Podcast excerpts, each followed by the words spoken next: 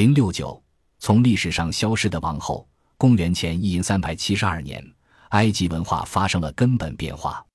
新即位的法老阿门诺菲斯四世，在即位不久便摒弃古埃及长期尊崇的神祗，而独尊太阳神至高无上。他带着美艳无比的妻子妮菲达迪，离开了坐落尼罗河畔、首都希伯斯供奉生命之神的大庙，前往北部三百公里、杳无人烟的亚马尔纳，重建新都。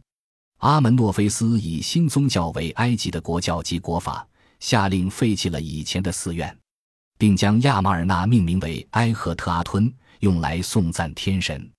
因此，在古埃及法老阿门诺菲斯四世统治时期内，法老和他的美妻每天都在亚马尔纳的露天庭院拜祭太阳神阿吞，甚至改名为埃赫纳吞，即信奉太阳神无往不利。阿门诺菲斯四世对他的新信仰迷极若狂。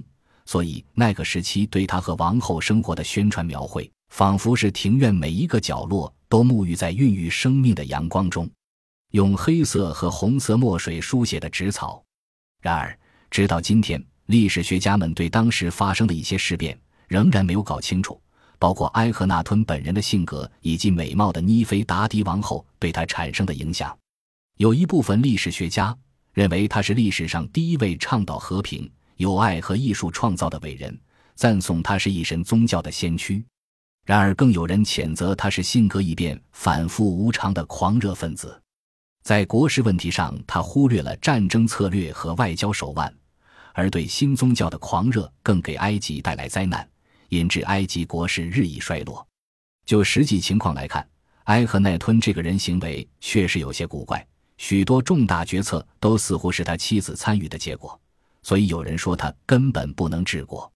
埃赫纳吞不仅行为古怪，甚至模样也跟常人有明显不同。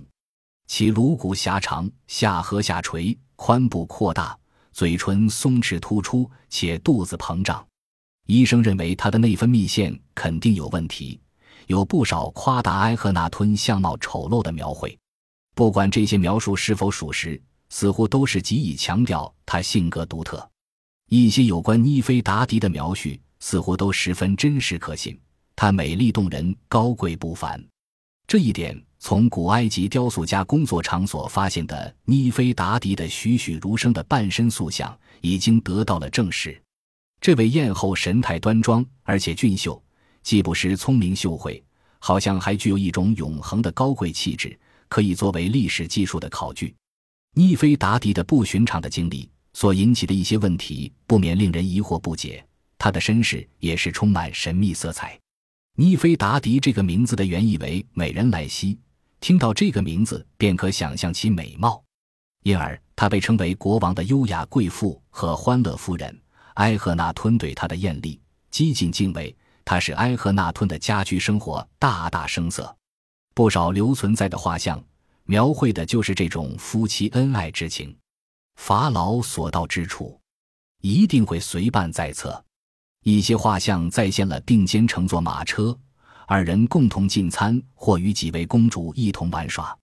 因为埃赫纳吞敬奉太阳神，所以不管那些图像绘的是什么地方，或者在做什么事，一轮红日的光线总是照到法老和王后两人身上。有许多证据能说明埃赫内吞是不谙世故的病态梦想家，所以有很多人认为。妮菲达迪王后在与丈夫共享美妙生活的时候，也分享了法老的权利，成为法老身后真正掌握了实权的人，有着接近于神的地位。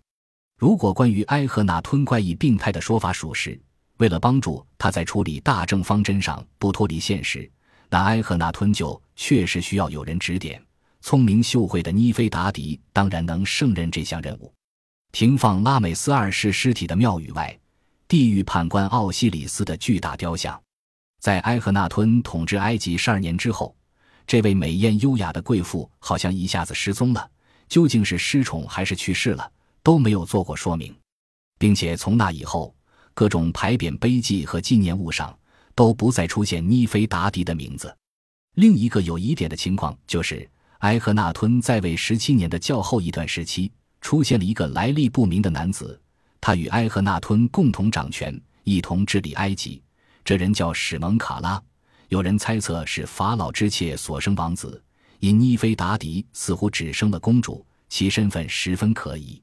所以有人提出，会不会存在这种可能？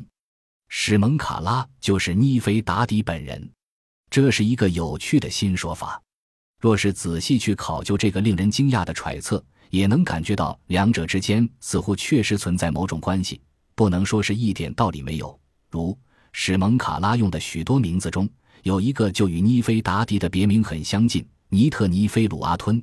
这个说法既可以说明摄政者为什么忽然冒了出来，也可以解释王后神秘失踪。提出这种说法的人有这样的一个假设：埃赫纳吞身体一天弱似一天，眼看不能继续执政，为了保住丈夫的王位，那个意志坚强、聪明美艳的优雅贵妇就假扮男人辅助夫君。面对历史上的一些错综复杂的问题，绝大多数观点都是依靠极薄弱的证据支撑的。我们并无任何依据支持这个奇异的新说。或许历史本身非常简单，并无任何原因。公元前一千三百五十四年前后，埃赫那吞和神秘的史蒙卡拉先后相继去世。尽管王位的继承人图坦哈吞是一个自幼受教导要信奉太阳神阿吞的人，但是图坦哈吞执权三年后，埃及人便放弃了对太阳神的崇拜。图坦哈吞离开了亚马尔纳，重开昔日王宫，并将图坦哈吞的名字改为图坦哈门，建立起往日诸神的塑像。以表对希伯斯生命之神的崇敬。为了熄灭传统诸神的怒气，纪念碑上所刻一交法老和他妻子的名字，给人铲除的一干二净。亚马尔纳城也终被夷为平地。埃赫纳吞的宗教改革也受到了辱骂，并且彻底粉碎了他的梦想。后来的历代法老都蓄意抹杀尼菲达迪，这说明在埃赫纳吞统治期间，他曾产生过巨大作用。这是那个时期给人们留下了许多疑惑和不解。